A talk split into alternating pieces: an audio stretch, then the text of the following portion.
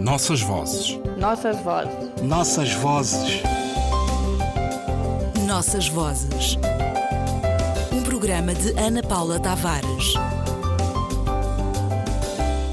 Conviria ter igualmente em linha de conta a adaptação de A Tempestade para um teatro negro, de Aimé Césaire.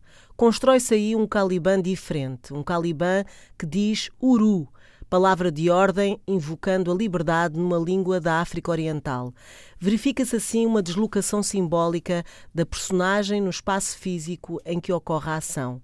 Vai situar-se em África ou evoca-se a África numa ilha do Caribe? Caliban há de ser negro.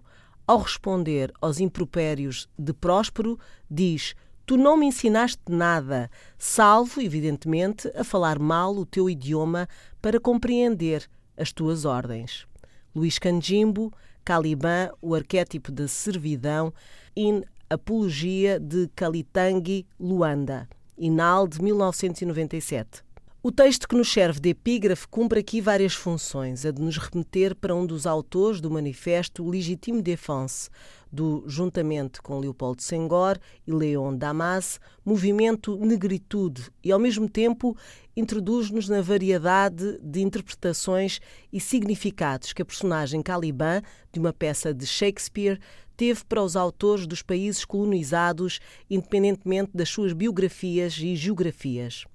O investigador angolano Luís Canjimbo caracteriza as correntes e, num esforço de recuperar significados, para além do estreito elemento linguístico, compatibiliza algumas das propostas.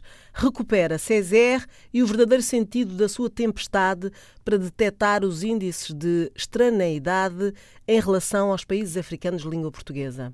Dessa e de outras experiências, deitámos mão para homenagear Aimé Fernand David Césaire e aos seus textos que precisam de ser revisitados. A Aimé Césaire se deve a definição de negritude como uma consciência de ser negro, simples reconhecimento de um facto que implica a aceitação do seu destino de negro, da sua história, da sua cultura, como afirmação de uma identidade, de uma solidariedade e de uma fidelidade a um conjunto de valores negros.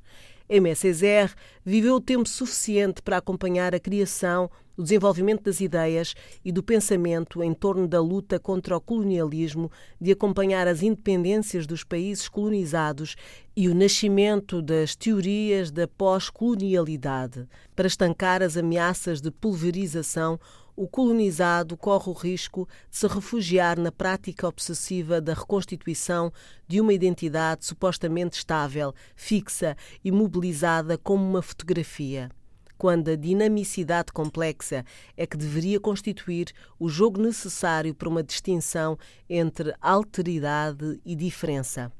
Uma leitura atenta de textos como Cahiers de um Retour ou Pays Natal revela um projeto que ultrapassa as antinomias raciais quando se manifesta a vontade de assumir, no plano teórico e conceptual, a dupla herança cultural ocidental e africana referenciada em solo antilhano. Mais do que palavras, uma herança e um trabalho de reflexão sobre uma teoria e uma prática importante para gerações distintas de intelectuais africanos, os outros e os de língua portuguesa em aulas recentes e a ler o discurso sobre o colonialismo, prefaciado pelo angolano Mário Pinto de Andrade, quanto à modernidade descoberta no texto de 1955. Nossas vozes. Nossas vozes. Nossas vozes. Nossas vozes. Um programa de Ana Paula Tavares.